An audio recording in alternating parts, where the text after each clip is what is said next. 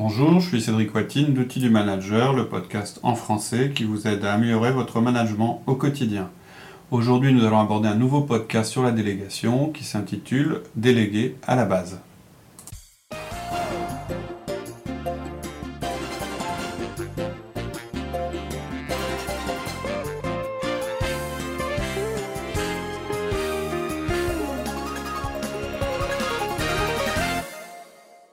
Bonjour Cédric. Bonjour Laurie. Alors, nouveau, podcast avec un petit temps de pause. hein. On, a on a été un petit peu occupé on redémarre, euh, je dirais, avec un petit peu de retard. On s'en excuse, mais euh, ça nous a donné l'occasion de préparer plein de podcasts sympas. Donc, celui d'aujourd'hui concerne la délégation et euh, en particulier la délégation à la base, c'est-à-dire la manière dont vous allez aider vos collaborateurs, vos contributeurs individuels à gérer leur surcharge de travail. Parce qu'on avait déjà fait un podcast sur la délégation. Oui. Comment déléguer avec les différentes étapes. Tout à fait, on en a fait plusieurs même. On en a fait un aussi, euh, comment assigner des tâches. Euh, et en fait, vous verrez que certains des conseils euh, qu'on a déjà donnés, on va les reprendre ici. Sinon, on a effectivement un podcast euh, uniquement sur le processus de délégation et qui fait partie de nos fondamentaux. Donc évidemment, c'est le plus important euh, euh, sur, la, sur la délégation. Et entre autres, il explique comment fonctionne la délégation dans une entreprise avec l'image des- de la pyramide de coupe de champagne. Voilà, si ça vous intéresse de savoir ce que veut dire la pyramide des coupes de champagne, ben, il faudra écouter le podcast Sur la euh, délégation. sur la délégation. Donc la question aujourd'hui, c'est que pouvez-vous faire lorsque vous êtes un manager qui gère uniquement des contributeurs individuels, c'est-à-dire quand on appelle, quand parle de contributeur individuel, c'est quelqu'un qui lui-même n'est pas manager. Donc euh, lorsque vous lui déléguez quelque chose, pour, pour, pour être capable de prendre cette chose-là, il n'a pas la capacité à déléguer ce qu'il avait déjà à faire à quelqu'un d'autre. hein. Il est à la base. C'est pour ça qu'on parle de délégation à la base. Donc, comment pouvez-vous faire? Euh, Habituellement, vous, vous êtes déjà très occupé. Ça, vous- ça veut dire qu'on vous a donné quelque chose à faire et qu'à votre tour, vous allez devoir donner quelque chose à faire à la personne qui est hiér- hiérarchiquement en dessous de votre niveau. C'est un des freins aussi à la délégation. où Des fois, on se dit, bah, il est trop occupé, je peux pas lui donner en plus ça. Quoi. Tout à fait. Et malheureusement, il faut pouvoir le donner. Et ça va être toute la problématique de ce podcast-là. Comment on fait, étant donné qu'on a forcément des collaborateurs qui sont eux-mêmes occupés et qui ne peuvent pas déléguer euh, les choses qu'ils ont déjà à faire. Donc, euh, comment on va faire? On. Et ben on va voir qu'en fait, ah ouais, alors c'est pas forcément la bonne réponse, ça peut, mais là c'est pas de ça qu'on va parler. On fait aussi des podcasts sur les recrutements, mais là on va partir du principe que vous ne pouvez pas embaucher. Et de toute façon, ça doit jamais être votre premier réflexe. Et pourtant, on va voir que ces collaborateurs-là, ils vont déléguer, ils vont ce qu'on appelle déléguer à la base, c'est-à-dire qu'en fait, il y a des choses qu'ils vont devoir euh, ne plus faire. C'est ça, déléguer à la base. Ils vont abandonner. Voilà. Il y a des choses qu'ils devront abandonner. On va travailler en six points différents que je vais vous dire tout de suite. Le premier point, c'est vous ne pouvez pas éviter de déléguer. On l'a déjà dit, mais on va le répéter parce que c'est suffisamment important. C'est une des choses les plus importantes, si ce n'est la plus importante dans votre rôle de manager. Deuxième point, demandez à vos collaborateurs de prioriser leur travail. Troisième point, demandez une recommandation de ce qu'il ne sera plus fait. Quatrième point, décidez vous-même. Cinquième point, demandez-leur de vous rediriger les questions. Et sixième point, je vous parie qu'en fait, vous n'aurez pas trop de questions. Alors, c'est quoi la logique? La première chose, c'est qu'on vous dira que vous ne pouvez, pas délé- vous pouvez pas éviter de déléguer. Ensuite, vous allez, en résumé, demander à vos collaborateurs de prioriser leur travail. Mais vous allez simplement leur demander une recommandation de ce qu'ils doivent abandonner. C'est vous qui déciderez Ce qu'ils pourquoi. abandonner. ouais. Ouais. Mais c'est vous qui déciderez, j'expliquerai pourquoi. Et forcément, ils vont avoir des gens qui vont leur poser des questions. Pourquoi tu fais plus telle chose? Et là, ils devront rediriger les questions vers vous. Ok? Alors, le premier point, donc, on ne peut pas éviter de déléguer. Voilà. Un des plus grands échecs. Manager, Non, vous ne pouvez pas éviter de déléguer. C'est pas la peine d'essayer de, de, passer à côté. de de passer à côté. Vous ne pourrez pas faire progresser les gens autour de vous, vous ne pourrez pas donner satisfaction en tant que manager si vous ne déléguez pas. Et un des plus grands échecs des nouveaux managers ou des managers qui viennent d'être nommés, c'est le fait qu'ils ne comprennent pas que lorsqu'un collaborateur leur répond je suis occupé, il faut déléguer quand même. Il faut être clair, quelqu'un qui est occupé, ça signifie pas la même chose que quelqu'un qui est incapable de prendre plus de travail. Déjà, c'est pas la même signification. Tout le monde est occupé. Enfin, j'espère, et même ceux qui ne le sont pas vous diront qu'ils sont occupés. Et c'est quelqu'un qui est occupé, c'est évident. Maintenant qu'il ne puisse pas prendre plus de travail, ça l'est beaucoup moins. En fait, c'est le corollaire de la loi de Parkinson. Alors, la loi de Parkinson, elle est connue, mais je vais la citer à nouveau. C'est une loi qui dit le travail s'étale de façon à occuper le temps disponible pour son achèvement. C'est-à-dire que si vous avez trois tâches à faire et que vous avez 35 heures, je vous garantis que les trois tâches vous prendront 35 heures. Si vous en avez deux, bah, elles prendront 35 heures aussi.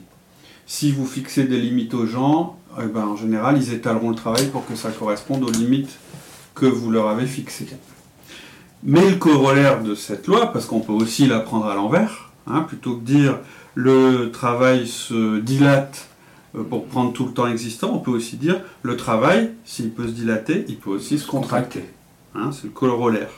Donc, il faut être logique, ça marche dans les deux sens. Et en fait, ce qu'on suggère ici, et ça va être un peu la base de tout ce qu'on va dire, c'est que si un collaborateur peut faire un travail d'un certain niveau de qualité en 35 heures, on peut imaginer qu'il puisse aussi le faire en 31h30. Pourquoi 31h30 C'est simplement parce que ça fait 3h30 de gagner sur une semaine, et donc ça fait 10%. Et un gain de 10% sur le travail, c'est absolument énorme. Et je pense qu'en général, dans vos structures, vous avez plus de 10% de gains à faire. D'ailleurs, c'est bien sur ça qu'on s'est basé en France pour passer de la semaine de 39 heures à la semaine de 35 heures. Donc une, la première erreur, c'est ça. La première erreur que vous allez faire, quand vous allez... Alors, il y a, d'autres choses qui vont nous empêcher de déléguer, qu'on a abordé euh, en long et en large dans le, le podcast sur la délégation, à la peur que ce soit mal fait, etc. etc. Mais la, première chose, ça va être ça. Le type, il va vous dire je suis occupé. Ou vous-même, même avant de lui demander, il va dire ah ouais, mais non, il est occupé, il n'a pas de temps libre. Mais personne n'a de temps libre dans une entreprise. Et pourtant, il va falloir le faire quand même. C'est le principe de développement d'une entreprise. Alors une autre erreur très importante qu'on fait, c'est aussi de se baser sur la manière actuelle de faire des choses pour déterminer notre standard. Quand je parle de standard, c'est notre standard de qualité, notre, notre, manière de faire les choses, la vitesse, voilà, etc. De faire. Et en fait, c'est idiot de se baser. C'est un réflexe humain. Avant de, avant de changer quelque chose, on regarde la manière dont c'est fait aujourd'hui. Mais pourtant, le travail qu'on fait aujourd'hui, c'était pas le standard il y a six mois. Et c'était pas et, la manière dont on travaillait il y a six mois, c'était pas la manière dont on travaillait il y a un an. Parce qu'il y a six mois, on faisait quelque chose de différent. Et le standard de l'époque, il était différent aussi. Pourtant, les, des tâches différentes sont arrivées entre temps. Aujourd'hui, le travail, il évolue, il change. On s'en rend pas bien compte. Quelquefois, ça fait du bien de se dire, mais comment on faisait ça il y a six mois? Moi, je sais que par exemple, on a eu des évolutions à l'intérieur de, notre entreprise. Il y a des gens qui étaient au service administration des ventes, on a des gens qui sont partis en SAV, on a des gens qui sont partis en commercial, etc. C'est-à-dire que le nombre de personnes qui travaillent au niveau de l'administration des ventes, en fait, il a fortement réduit par rapport à il y a 5 ans, et pourtant on traite plus de demandes. Et on peut se demander pourquoi. Donc c'est la deuxième erreur qu'on fait, c'est d'oublier que ce genre de progrès, on les a déjà fait dans le passé. Donc on sera Ils sont à nouveau devenus naturels qu'on ne les voit plus. Quoi. Tout à fait. On les voit pas. Tout à fait. Pourtant, ce standard, il va être défendu par ceux qui font le travail. Toujours. On va, Et pourquoi? Bah, Posez-vous, en fait, il suffit de se poser la question. Pourquoi est-ce que les gens défendent la manière dont c'est fait actuellement? Imaginez, vous vous adressez à un de vos collaborateurs, donc les mêmes qui, qui viennent de vous dire je suis occupé, autrement dit j'ai pas de temps supplémentaire à consacrer à autre chose, et puis vous allez lui dire de but en plan, bon en fait ce que je voudrais savoir dans ton travail, c'est les tâches inutiles que tu fais. À votre avis, qu'est-ce que vous avez généré comme réponse? Bah non, j'ai aucune tâche inutile. Voilà. Donc ça va être soit de l'incompréhension. Voilà. Bah oui, parce qu'on veut tous être utiles, et, c'est normal. Donc soit vous allez générer une incompréhension totale, ou soit une réaction violente, ou soit l'une suivie de l'autre. C'est-à-dire que dans les deux cas, ça voudrait dire, bien sûr, tout mon travail est important. Pourquoi? Parce qu'ils ne peuvent pas dire ou accepter que le travail qu'ils fournissent n'a que peu de valeur. Et on est tous pareils. Moi, demain, on vient me dire, bah écoute, euh, dis-moi, euh, dans ton boulot, tout n'est pas important, donc tu pourras faire ça en plus. Et je vais dire, non, euh, attends, qu'est-ce que tu me dis Donc, le truc, la seule manière possible et imaginable pour faire travailler vos collaborateurs sur ce qui est vraiment important et ce qui crée davantage de valeur dans leur travail, ça va être de forcer le processus de sélection. C'est-à-dire, vous allez les contraindre. Voilà, vous êtes obligé. Naturellement, quelqu'un ne va pas à lâcher les tâches dont il a l'impression qu'elles ne sont pas importantes. Je veux dire à travail égal. C'est-à-dire quelqu'un qui fait, je dis n'importe quoi, 15 tâches aujourd'hui, il va pas de lui-même au bout de fait trois 6 ou mois se dire bah tiens ça je le fais plus, ça je le fais plus. Il ne le fera que si vous poussez du travail. C'est-à-dire que si vous lui en donnez en plus.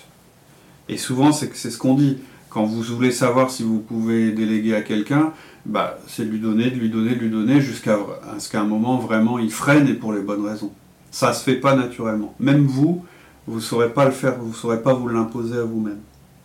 Et en fait, c'est exactement ce qu'on fait lorsqu'on délègue quelque chose. Quand on délègue quelque chose, non seulement on leur fait faire quelque chose qui est plus important, mais surtout on les oblige à éliminer des tâches qui ne sont plus utiles ou à changer des tâches pour les faire d'une autre manière. C'est le processus naturel de, de, je dirais, de sélection dans les tâches qui sont à réaliser dans l'entreprise. Je pars toujours du principe qu'un cadre, mais aussi une entreprise, elle a forcément plus de tâches possibles à faire que de tâches, enfin de, tâches à faire que de tâches possibles, que le temps de travail le temps qu'elle a pour les- nécessaire pour voilà. le faire. Donc forcément, il y aura une sélection. C'est ça l'enjeu. En fait, l'enjeu, quand vous déléguez à vos collaborateurs, c'est pas de savoir s'ils sont occupés ou non, ils le sont. C'est les forcer à faire mieux ce qui est important et ce qui crée de la valeur pour l'entreprise.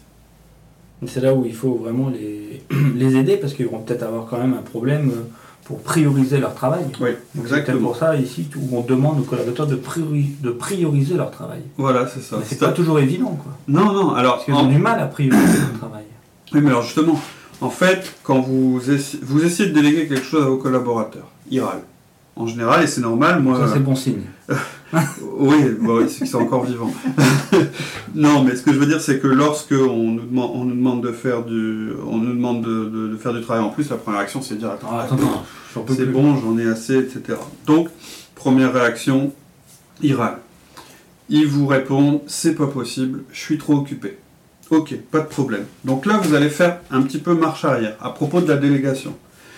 Parce que, on l'a vu aussi quand on a étudié la manière dont on demande à quelqu'un une délégation, c'est que vous ne pouvez pas commencer à leur expliquer ce que vous allez attendre d'eux avant d'avoir fait sauter les barrières. Voilà. C'est comme dans un, comme une vente en fait. Vous allez devoir leur vendre la chose. Donc là, comment vous allez faire? Bah, Vous allez dire, ok, tu me dis que tu es trop occupé. Bon, Euh, donc vous respectez ce qu'ils vous disent. Vous leur répondez, ok, je comprends, tu as souligné un problème de charge de travail, on va commencer par s'occuper de ça, avant de parler de la délégation. C'est-à-dire, vous lui dites bien que vous abandonnez pas du tout l'idée de, De déléguer. déléguer, mais que vous restez ouvert et qu'on va faire un travail sur la charge euh, de travail, justement. Donc, vous allez leur demander d'analyser leur travail en se basant sur la valeur qu'ils représentent et la priorité qu'on peut définir pour l'organisation. Alors, l'organisation, c'est eux, c'est vous, c'est le service, c'est l'entreprise. Vous allez leur demander de faire une liste de tous ceux sur quoi ils travaillent et à peu près de vous dire à peu près combien de temps ça leur prend. Alors ça dépend des postes, mais par Mhm. jour, par mois, par semaine. En général, la semaine, c'est un bon, c'est une bonne unité euh, dans l'entreprise, hein, en général, la semaine. Le jour, c'est trop court et le mois, euh, on raisonne, on raisonne pas en mois. Euh, au niveau individuel, on raisonne en semaine. Donc, on va prendre la semaine, vous leur dites de vous faire une liste de tous ceux sur quoi ils travaillent au cours d'une semaine et à peu près combien de temps ça leur prend. Et ensuite, ils vont classer ça pas par temps passé, mais par valeur, par importance, par euh, valeur pour l'organisation. Alors la liste, normalement, elle ne doit pas comprendre beaucoup plus de 20 choses. Quand on parle de valeur, c'est ce que ça apporte à l'organisation, ce que ça apporte aux Tout à autres. fait. Tout à fait, ouais. En gros, c'est euh, qu'est-ce qui se passe si je suis... Si j'arrête cette tâche, euh, je- il y a une méthode qui, qui est, assez, qui est pas mal, euh, que moi j'avais, que appliquée, c'est de se dire, bah, demain j'ai un accident grave, on m'interdit de travailler, j'ai plus le droit de travailler, je, je suis obligé de prendre des week-ends de 4 jours. Ça serait embêtant, mais il me reste plus donc dans ma, dans ma semaine de travail, il me reste plus que 3 jours. Qu'est-ce que je garde? Ça peut être une manière de classer les choses. Euh, ou bien euh, une urgence s'impose, ou un déplacement, qu'est-ce que je vais faire av- avant de partir pour me, pour me dire, bon, la semaine, elle se passera bien malgré tout. Si je fais ça, ouais. C'est un peu la manière de classer les choses. Bon, je dis 20 choses parce que, et pour moi c'est un maxi, parce que si elle est plus longue, ça veut dire qu'ils font beaucoup de petites tâches différentes. Et là, on va pouvoir vraiment se douter de la valeur des tâches. Quand on fait une multitude de tâches, euh, d'abord c'est assez rare, ou alors c'est quelqu'un qui détaille trop, vous ne leur demandez pas de passer des années non plus pour vous faire la liste. Euh, mais en plus, si vraiment il y, a, 50 choses à faire, c'est que là-dedans, il, il doit y en avoir beaucoup à éliminer, ou à optimiser, ou à grouper, etc. Bref, 20 choses. Maxi. Donc voilà comment on peut leur proposer la chose. Bon écoute euh, Laurie, voilà ce que je te demande. Tu prends une heure, aujourd'hui ou demain, mais il faudrait ça pour demain soir. Tu me fais la liste de tout ce sur quoi tu travailles. Tu peux regarder ton agenda, tes papiers, tout ce qui peut t'aider. Alors je ne te demande pas de passer une heure là-dessus parce que ce serait une, semaine là-dessus parce que ce serait une perte de temps. À mon avis, il y en a pour une heure ou deux. Et ensuite, une fois que tu as fait cette liste, tu me les classes par ordre d'importance. Et puis à chaque fois, à côté, tu m'indiques à peu près le temps que ça te prend sur une semaine. Voilà. Alors soyez pas surpris, euh, parfois la somme du travail qu'ils ont mesuré, elle va dépasser 80 heures. Alors ça ne veut pas forcément dire qu'ils travaillent le week-end chez eux pour euh, rattraper le temps perdu, ou qu'ils font des heures que vous ne voyez pas, c'est simplement que c'est extrêmement difficile d'évaluer le temps euh, qu'on passe sur les choses. Ça, c'est même nous, hein. on est en général surpris. Euh, faites l'exercice, vous prenez votre agenda, ou, de mémoire, vous essayez de vous dire bon, qu'est-ce que j'ai fait la semaine dernière? Combien de temps j'ai mis pour faire Combien de temps j'ai mis? C'est très très dur. Puis on risque de se souvenir aussi des cas qui étaient difficiles où on a mis plus de temps. Alors que d'habitude, ça va plus vite à traiter. Par exemple. Ou bien euh, de donner une grande durée à quelque chose qui a été complexe. Alors qu'en réalité, où, on a eu des difficultés. Alors qu'en réalité, on a peut-être passé une heure dessus, mais plus c'est dur, plus on, trouve le temps long. Enfin voilà. Donc soyez pas surpris. Euh, et en plus, cette histoire des 80 heures, ça rejoint aussi ce que je disais en début de podcast. Lorsque quelqu'un vous répond qu'il est occupé, c'est vrai. Mais en fait, il n'a pas la notion du temps pour aller prendre la tâche qu'il réalise. Ça, c'est vraiment humain. Donc c'est pas grave. De toute façon, c'est pas l'objectif. L'objectif, c'est pas de savoir combien d'heures. Un ordre de grandeur. C'est d'avoir un ordre de grandeur euh, c'est-à-dire éliminer une tâche qui prend 5 minutes, euh, ça va pas avoir beaucoup de valeur ajoutée. Ça ne veut pas dire qu'il ne faut pas l'éliminer. Donc là, vous allez repérer les gains possibles. Vous allez avoir donc toutes ces tâches classées dans l'ordre de, valeur. Et a un endroit vous allez tirer une ligne en disant à cet endroit-là, tout ce qui est en dessous de la ligne, bah, c'est des choses que je peux éliminer, optimiser, etc. Quelquefois, il va vous rester que 20 heures sur le haut de la liste. Ça arrive pas souvent, mais ça arrive. Euh, dans certains services. Moi, je prends souvent l'exemple des, des, rapports de contrôle de gestion ou rapports financiers qui, étaient produits, euh, qui sont produits par les services de gestion et que plus personne ne lit. Il y a un test que je faisais, je crois que j'en ai déjà parlé dans un autre podcast, quand j'arrivais, parce qu'à un moment, ma fonction, ça a été d'aller dans les sociétés qu'on rachetait et puis de mettre en place un reporting pour le groupe. Donc j'avais la responsabilité du service contrôle de gestion de la société qu'on avait rachetée. La première chose que je faisais, quand j'arrivais, je disais au responsable du contrôle de gestion, au directeur financier, je dis tous les rapports que vous émettez en interne, aujourd'hui, vous allez continuer à les émettre, mais vous allez les mettre dans un tiroir. à l'époque, il n'y avait pas les mails, etc. Vous allez les mettre, enfin, ou très peu. Vous allez les mettre dans un tiroir. Et puis, vous allez attendre que les gens vous les réclament. Vous allez attendre que les gens viennent vous les, vous les demander.